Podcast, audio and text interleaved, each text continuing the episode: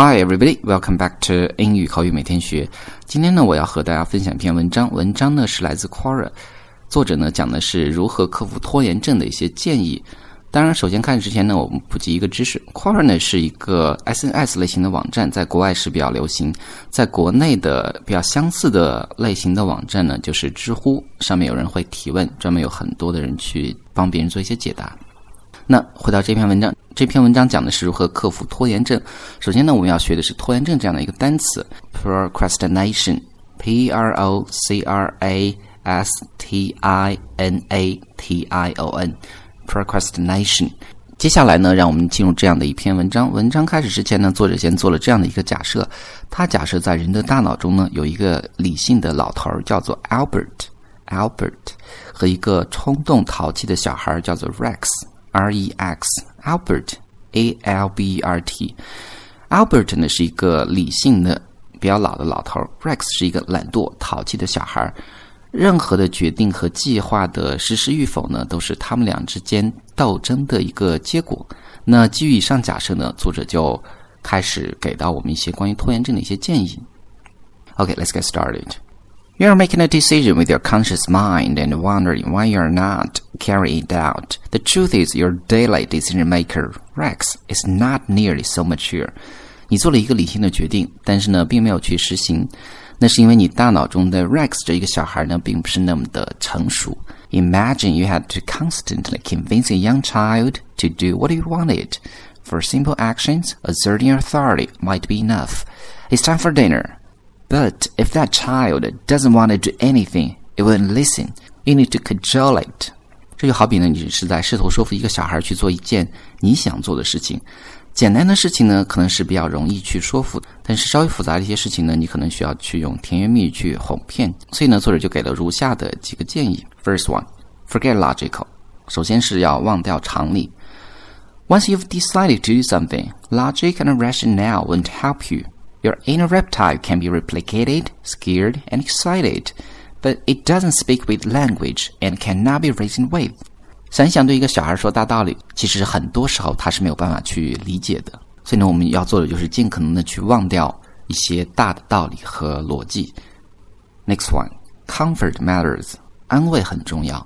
If you're hungry, tired, or depressed, your baby reptile will rebel Fail to take care of yourself, and he'll wail and scream and refuse to do a damn thing you say. That's what he's for. Eat, sleep, and make time for fun. 试想一下，如果大脑中的小孩又饿又累，心情又不好的时候，他当然是不会去做任何的事情。那么你需要做的就是适时去安慰他，吃饱穿暖，然后给他适当的一些娱乐。Next one, nurture discipline，培养纪律。Build a routine of positive and negative reinforcement. If you want a child to eat their vegetables, don't give them dessert first. Reward yourself for successes and set up assured punishments for your failure. Classic examples include committing to a public goal or working in a team. Social pressure can influence Rex. 你需要做的就是建立一套日常的惯例，定下目标，完成的时候则对自己有奖赏。那不能达到目标的时候呢，就会有相应的一些惩罚。 比如说是去参加一些公共的一些活动，或者在一个团队中去做一些事情。Next one, inside emotion，通过情绪呢给自己施压。Your reptile brain responds to emotion. That is its language. So get yourself pumped or terrified. Motivational talks, movies, or articles can work for a while. I use dramatic music. Picture the bliss associated with getting something done or the horrors of feeling Make your imagination vivid enough that it shakes you. We use similar tricks on children for raising. Brush your teeth or they'll fall out.